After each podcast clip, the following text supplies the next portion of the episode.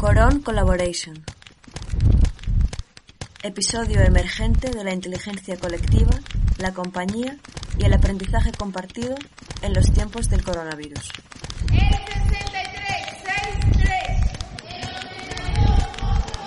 Ensamblado a partir de las notas de voz de una comunidad Telegram. Volumen 3. Coronavirus por el mundo, parte 2.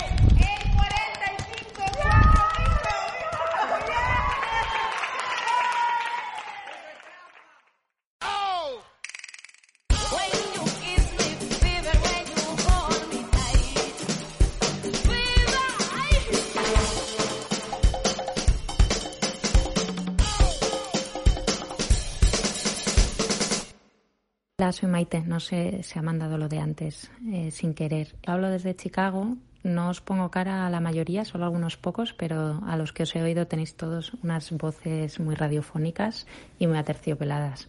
Eh, un poco los que os comenté ayer, la verdad es que a, colación con lo que ha mandado Julieta, lo de la repatriación, no es ninguna tontería. Yo en el tiempo que lo llevo viendo venir todo esto, porque he estado muy enganchado obviamente a España y entonces he estado como viviendo en el futuro ¿no? de lo que iba a venir aquí, eh, todo el rato no paraba de pensar que qué putada estar aquí viviendo esto, honestamente, porque, bueno, sé, como decía ayer, creo que esto pone de manifiesto las partes más débiles del sistema y el tema del sistema de salud aquí es, es una broma. Eh, os comentaba ayer pues, que el tema de no tener un seguro de salud eh, no es algo ni siquiera de clase muy precaria, sino algo bastante establecido. Yo en mi entorno os diría que el 50% de mis colegas, a excepción de los colegas que sean del museo, de hecho, no tienen un seguro médico. ¿no? Y con el vídeo que os mandé ayer, pues os podéis hacer una idea de, las implicaciones del coste, no solo del test, ¿no? sino que además creo que aquí ni siquiera es la cuestión. Había muy pocos test eh, al principio había muy poquitos sitios donde se mandaban, de hecho, a analizar esos tests. era solo en Seattle, lo cual obviamente reducía mucho los números confirmados.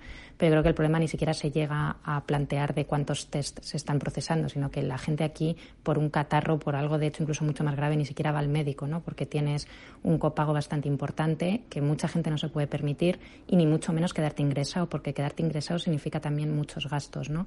Por no hablar de que no existe el concepto de baja médica eh, yo los primeros emails que recibí del museo, eh, antes de que todo explotara mucho más, eh, sugería a la gente y recordaba que la gente tenía vacaciones y que si se encontraban malos, pues que utilizaran las, las vacaciones. ¿no? Entonces, bueno, eh, esto pone realmente de manifiesto algo bastante heavy. Yo con un seguro de salud de los mejores que hay, que de hecho son, pues no sé, normalmente los museos las universidades por aquello de una sensibilidad social, ¿no? Tengo un seguro de salud que me haría bastante privilegiada en esta situación y el privilegio consiste, para que os hagáis una idea, de un copago por especialista cada vez que entras por la puerta de, de 40 dólares y si tienes que ir a urgencias de 100 dólares si entras por la puerta. Luego, en principio, el seguro se hace cargo hasta determinadas cantidades de, de las pruebas que tienen acordadas en unos paquetes que obviamente todo el mundo siempre desconoce, porque no sabes lo que cuestan las cosas ni la factura que te va a llegar. Normalmente casi todo lo normal, entre comillas, estaría cubierto, pero claro, obviamente el coronavirus no es algo que un seguro médico o una póliza haya cubierto de antes, entonces esto ya también deja en descubierto.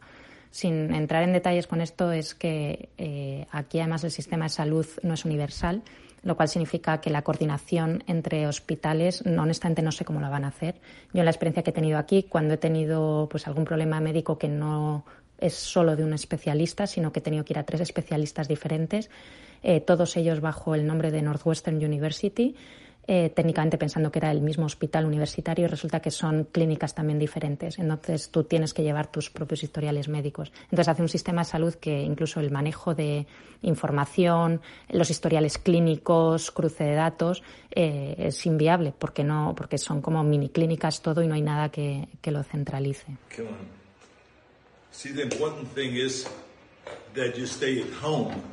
Because there's a curfew now. Okay, no one is allowed out, especially someone that is like 72 years old. After you're 65, you're not allowed at the house anymore in California. So we stay home and we eat here. Right?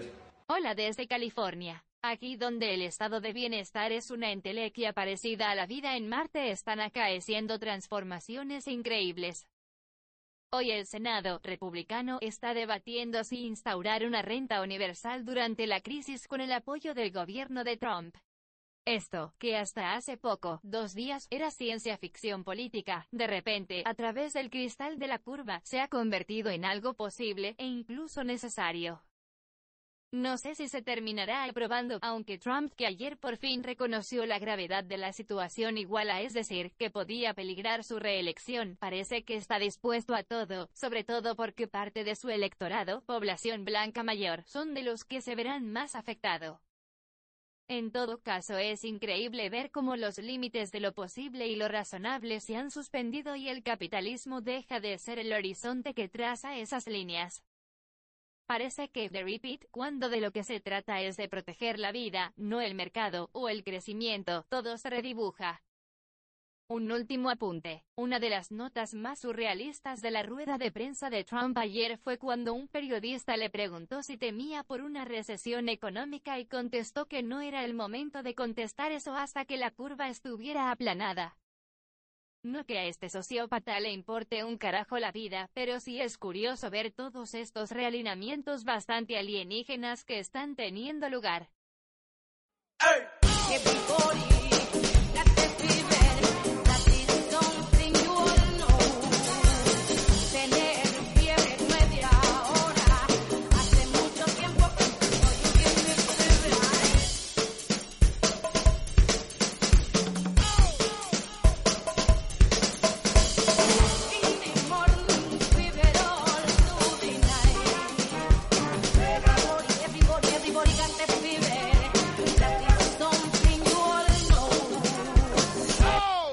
Luego, en general, hasta prácticamente el día de hoy, con la última, última aparición que ha hecho Trump, hasta ahora no ha habido ningún tipo de medida centralizada, más allá que cuando Trump salió hace unos días a decir que se cerraban los vuelos de, eh, con Europa.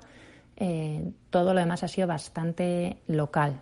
Las comunidades sí que están actuando bastante rápido, pero a nivel centralizado hay muy poquita información que dé pautas. Entonces, básicamente, aquí yo siento que los ciudadanos están tomando medidas por adelantado, gracias a la prensa internacional, entonces la gente está tomando medidas individualmente conforme a lo que ya se ha hecho en otros precedentes, antes de que se planteen ni siquiera como potenciales protocolos por parte de los políticos.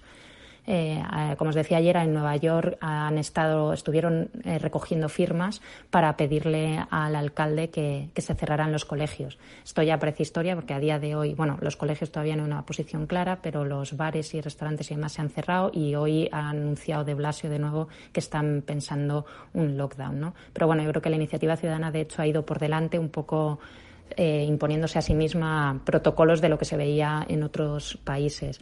La movida de los colegios, aquí también, por ejemplo, y pone de nuevo en manifiesto la crisis de base que hay. La movida de, por ejemplo, cerrar colegios públicos, aparte de la conciliación familiar y todo lo que esto implica, es que muchos, muchos, muchos, muchos niños, y no una mm, capa fina de la población, sino muchísimos niños, depende de su alimentación, por ejemplo, en los colegios públicos. Toda su alimentación depende de cada día que van al colegio público porque sus familias no pueden alimentarles. Y entonces, de ahí la cuestión de si se cierran colegios o no, cómo se hace, porque efectivamente se previene una pandemia, pero la crisis de alimentación eh, está en bandeja.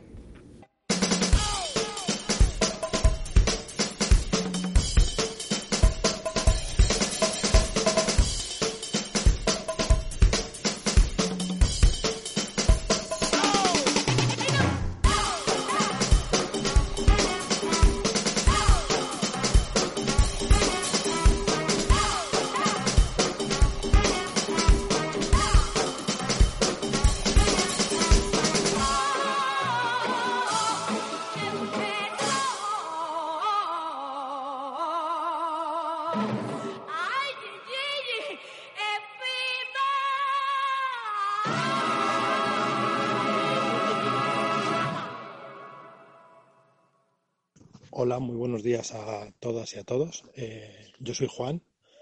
Eh, he estado en el grupo de Coron Collaboration desde el primer momento.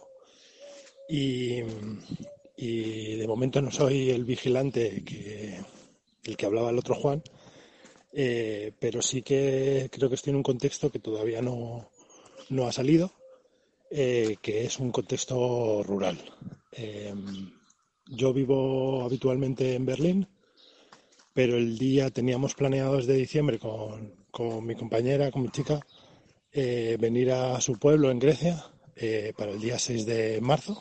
Entonces el día 6 de marzo, después de mucho pensar si cruzábamos por los Balcanes, al final decidimos coger el barco que teníamos desde Ancona y la verdad es que la experiencia, que por eso lo narro aquí, eh, era bastante apocalíptica ya el día 6, donde en España no estaba pasando nada, ni en, lugar, ni en ningún otro lugar del mundo. Eh, cruzamos el Brenero, eh, entramos por Lombardía y no había ni un coche. nada, íbamos solos. Y claro, es bastante, ahora ya en Madrid estáis acostumbrados pero era bastante espeluznante ir hacia un lugar donde existía la nada. Dormimos en Final Emilia, cerca de Bolonia, eh, con Alf de Zuloark, eh, claro, sin tocarnos, a dos metros de distancia, sin tocar nada, sin ir a ningún lugar, paramos solo para seis horas y continuamos hacia el barco, medidas de seguridad del tipo firmar hojas de responsabilidad, eh, spray en los coches, tomar la temperatura eh, y todos esos protocolos que ya a los que nos estamos acostumbrando. Y por fin llegamos a, a el pueblo de, de Cristina está a 20 minutos del interior, cerca de la costa. Es un pueblo de 100 habitantes. Entonces me parece como muy interesante ver cómo la vida aquí, eh, ya ha venido varias veces, no ha cambiado mucho. So come ha corona ad arrivare qua. Dicono in molti colpa dei Chinese. Io so per certo che in tanti guariranno, forse sì, il virus c'è. Io so che sparirà state tranquilli che finirà il bacino si troverà. Per Milano, locali chiusi, non uscite, state chiusi là. Niente cibo, panico qua e là, è una psicosi l'influenza c'era già, forse sì, ma io so che sparirà, state tranquilli che finirà e il vaccino si troverà. Il vaccino, state tranquilli che arriverà. En Grecia hay aislamiento, o sea, también hay, eh, está todo cerrado.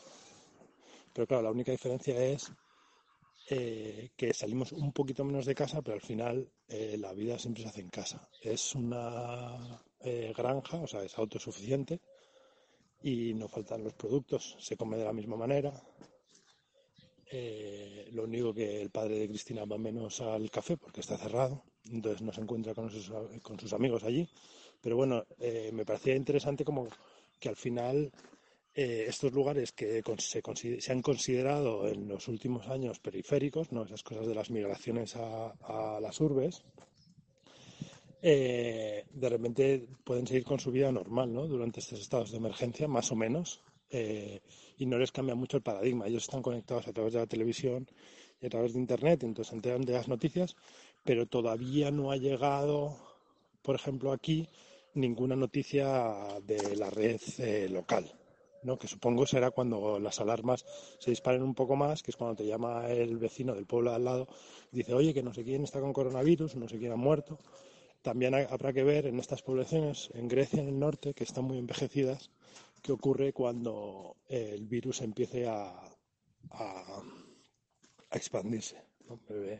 Pero bueno, ese tema de la periferia y del centro, que es una cosa que, eh, estábamos explorando desde hace unos meses de dónde está el centro dónde está la periferia y dónde se pueden, cómo se pueden establecer relaciones bidireccionales eh, de intercambio, ¿no? que normalmente la ciudad aprende del campo, esta cosa de la ciudad yéndose al campo a aprender, cómo puede haber como cosas en la otra dirección, eh, que el campo aprenda de la ciudad, que es una cosa de las que habla Alfonso Scott, que también está en otro contexto rural y a lo mejor podríamos eh, abrir un poco una como vía de, audios que tengan que ver con esta cosa de los contextos periféricos, que también me he acordado de, de lo que dijo Juan, ¿no? Como que está pasando en África, que es un contexto que para muchos de nosotros en nuestra situación privilegiada dentro de Europa o América eh, se consideran eh, periféricos.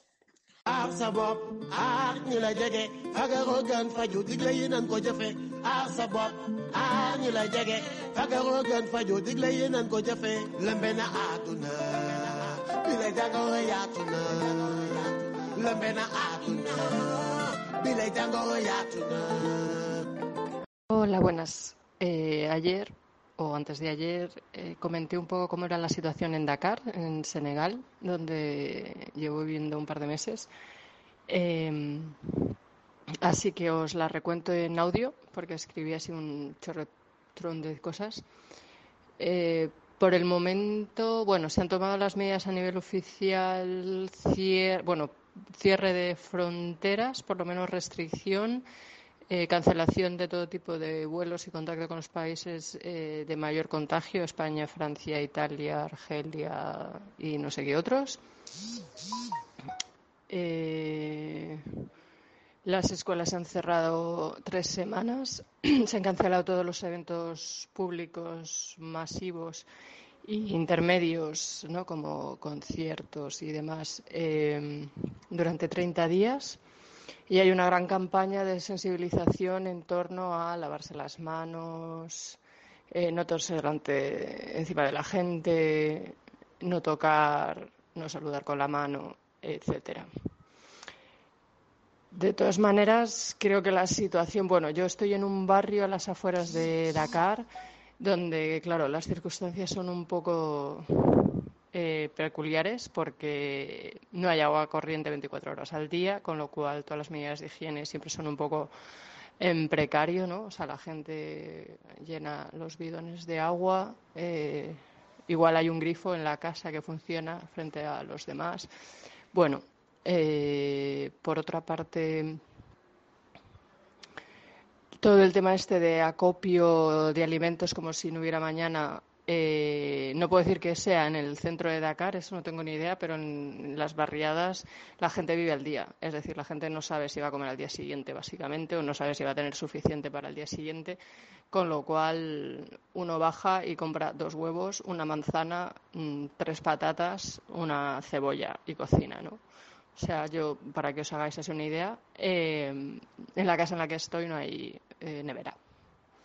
Así que acopio de, temas no es como algo que esté en el imaginario en la zona en la que estoy, ¿no? Que digo que no es eh, el centro ¿no? de la ciudad. Hay una sensación de miedo porque es la primera vez que se cierran las fronteras. Entonces, aunque no se vive, o sea, la gente va por la calle, se sale, eh, etcétera, no hay una especie de pregunta genérica de decir, Dios mío, ¿qué está pasando? Como para que cierren las fronteras y es la primera vez que se toma esta medida, ¿no? A nivel nacional.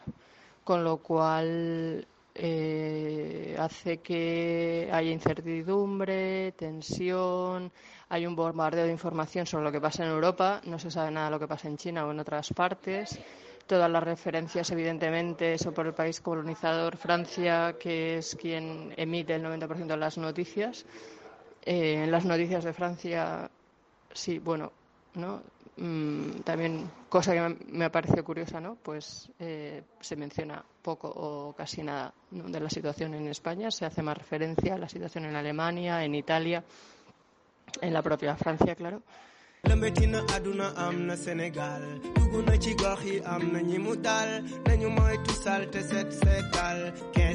Santé nationale. Bulba bulba jëfe ko message bi dafa clair. Wel ñoo ngi ñaan corona dem ter waruñu xaajale eh, dañ boole mën ko guerre. Dimbal ak yërmande ci dëkkandoo yi frère. aar sa bopp aar ñi la jege tamit. Ku nekk def sa wàll ñu daan ko amul salit. Sëqat teg ci sa loxo waroo génne tuflit sëqat ci mouchoir soo pare yóbbu mbalit mbaa sa yaram tàngul baat bopp cër di tim. Ngay wopp xëy di liw ba di xonk rongoñ di roggaraat sa kët di xiixat jafe-jafe nooyi set daal ci gàttal dalay musal ci coronavirus. Aar ñi la jege fagaroo gën faju digle yi nan ko jëfe aar sa bopp aar ñi la jege fagaroo gën faju digle yi nan ko jëfe lëmbe na àdduna bi la jàngoro yaatu na lëmbe na àdduna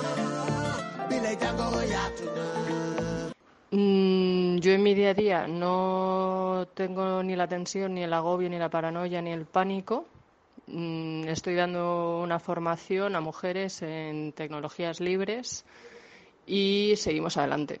Yo les he dicho, mira, vamos a tomar las precauciones de lavarse las manos, entonces hay un cubo de agua con lejía y jabón y el desinfectante y con esto intentar garantizar eh, que también la sala esté limpia, limpiar las mesas, los ordenadores eh, cada día, pero bueno, seguimos, somos unas 10, 12 personas y, y, en principio nadie ha dicho que se cancelen o nadie ha dejado venir porque se cancelen, salvo una chica que vive un poco más lejos y tiene que tomar el transporte público y parece ser que en el autobús sí que hay una restricción de que no se peten que petarse era que sale la gente por las ventanas directamente, ¿no? Entonces, eh, no puedo decir que sea algo que, esté viviendo eh, con mucha angustia, salvo verlo un poco desde fuera, ¿no? Y ver eh, ¿no? todo ese aislamiento, ese, ese hecho que estéis muchos encerrados sin salir, también a través de otros amigos, familia y demás, ¿no? El confinamiento en las casas y ver un poco eh, cómo parece que se acaba el mundo porque está pasando en Europa, ¿no? Cuando ha habido otras crisis del ébola, cuando la gente se muere de hambre, cuando hay guerras, importa una mierda, ¿no? Pero bueno, ahora ha tocado en Europa y entonces el mundo parece que se acaba y es la apocalipsis y personalmente me cabrea un poco. Eh, y por otra parte entiendo que, que haya esa sensación de pánico, de nerviosismo, ¿no? Pero bueno, eh, desde aquí creo que también hay otra parte de nerviosismo que es el tema económico, ¿no? Porque se paran las importaciones, exportaciones y la gente se pregunta un poco qué es lo que va a pasar, ¿no? A nivel económico. Pero bueno, la economía de por sí es una ruina, la gente no tiene trabajo, ya os he dicho que no, pues en muchos casos se vive al límite y bueno, es una de las razones por las que emigran y se lanzan al mar. Con lo cual, mmm, tampoco sé si es determinante, ¿no? Es bueno, es un efecto mediático de que en la televisión, eh, en la radio se, se está hablando todo el tiempo de eso. Y bueno, por otra parte, hace referencia al vídeo y a la canción que os he mandado del movimiento Yanamar. Yanamar es un movimiento eh, social muy parecido al 15M, pero que más organizado y estructurado, ¿no? Y lleva en funcionamiento activo, desarrollando proyectos en diferentes partes del país y en la propia Dakar desde el 2011. Y bueno, cada vez que hay un evento así, ¿no? Eh, toman la responsabilidad de, como son un altavoz, sobre todo para la gente joven, eh, toman la responsabilidad de, de, intentar que se cumplan todas las reglas de higiene de cara a la prevención de, del contagio, ¿no? Entonces, las campañas de sensibilización siempre están ahí y esta vez han decidido sacar la canción. Eh, son, creo que cinco o seis raperos eh, de los, vamos, los más eh, reconocidos a nivel nacional y a nivel internacional de diferentes grupos de, de rap y fundadores, casi todos ellos, del movimiento. Así que, bueno, también para que os hagáis un poco una idea de la dimensión, ¿no? Que un movimiento social ha decidido, ¿no? También compartir eh, un poco la preocupación y compartir un poco el cuidado por la higiene y la prevención a nivel de la población. Así que, bueno, creo que, que es un poco lo que os puedo contar. De momento, Il est question de prévenir, évitons les débats puérils. L'heure est grave, tous unis, faisons un sur le ring. L'union est vitale, le respect des consignes, capital pour vos querelles de bas étage. Ceci n'est pas normal, vous douillon. Vos vidéos pour le buzz, des intox sur des intox. Ceci n'est pas normal, vous douillon. On parle de millions de vies humaines, le Sénégalais est expert en tout, mais à chacun son domaine.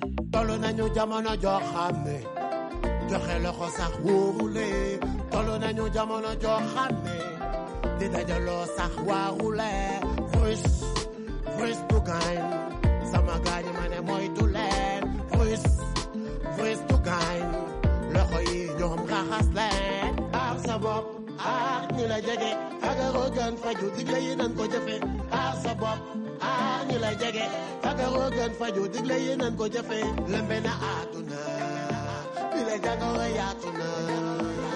Lëmbe na àdduna bi la jàngoro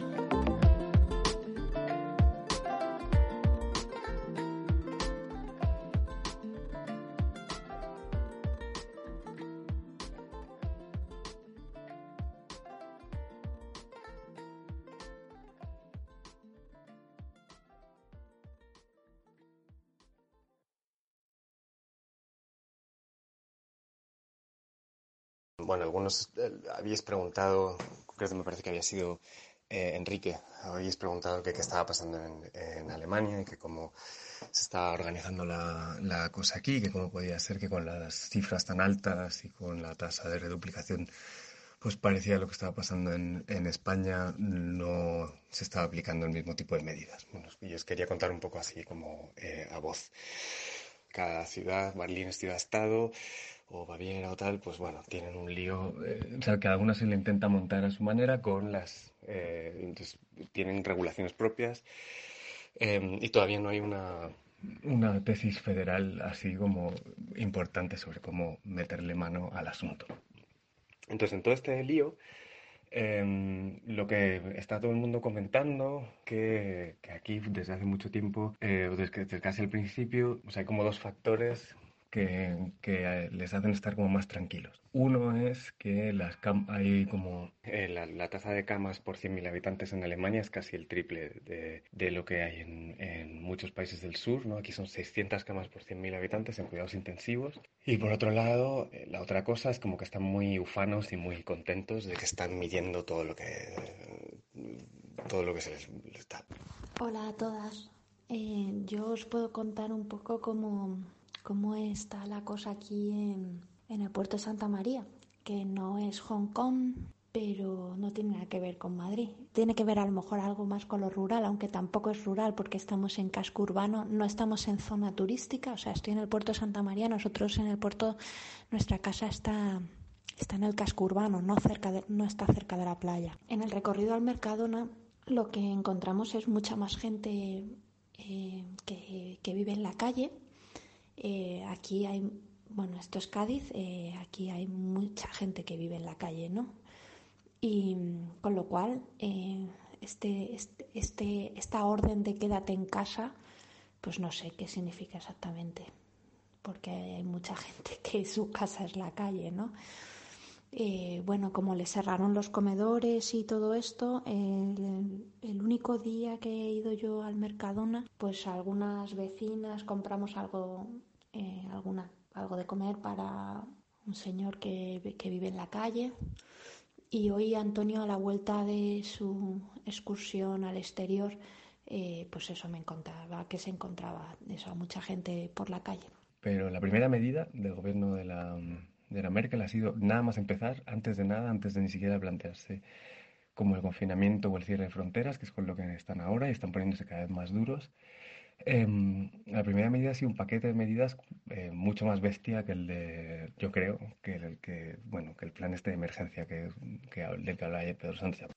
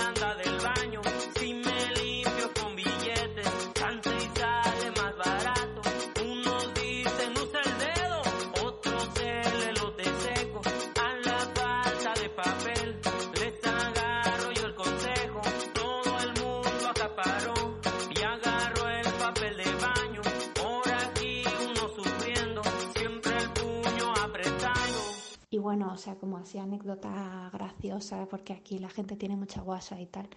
A mí me hacía mucha gracia lo del papel higiénico, lo contaba Antonio, que en el Mercadona fue a, a comprar, pues eso, por supuesto el papel higiénico se había agotado y que el pescadero decía, bueno, si, si viene el fin del mundo que nos pille con el ojete limpio, ¿no? Lo del papel de váter no lo he visto, pero sí que, por ejemplo, en los supermercados, incluso o sea, los supermercados así como con cosas bio y eco, están arrasados. Es, eh, la mayor parte de las cosas vienen todas de Italia y España y no había nada en los supermercados cuando estaba yendo los últimos 10 días de fruta y de verdura y cosas por el estilo. Pero bueno, al margen de eso, la gente sale a la calle. El tiempo yo creo que lo podían quitar de las noticias porque a ver qué coño nos interesa el tiempo si no sabemos si va a hacer sol, si va a hacer frío, si va a llover o va a nevar. Si no nos podemos mover de casa, yo por lo menos con la ventana que tengo que dar a un patio interior, no sé ni el tiempo que coño va a hacer. Anda a tomar por culo el tiempo de las noticias. Una de las cosas que más me turba a mí de esta crisis es el hecho de que todo el mundo repita los mismos modelos, los mismos patrones, las mismas soluciones. La solución china, bueno, pues es muy fácil de criticarla diciendo, claro, ya su modelo es el triunfante en el mundo, pues es el que copia en todos los demás países. Pero arrasar con el papel higiénico, ese patrón de dónde ha salido, quién lo ha inventado, por qué, por qué existe. Es como, hay algo aquí como que es un guion muy malo, que todo el mundo repite, no hay, no hay casi variaciones.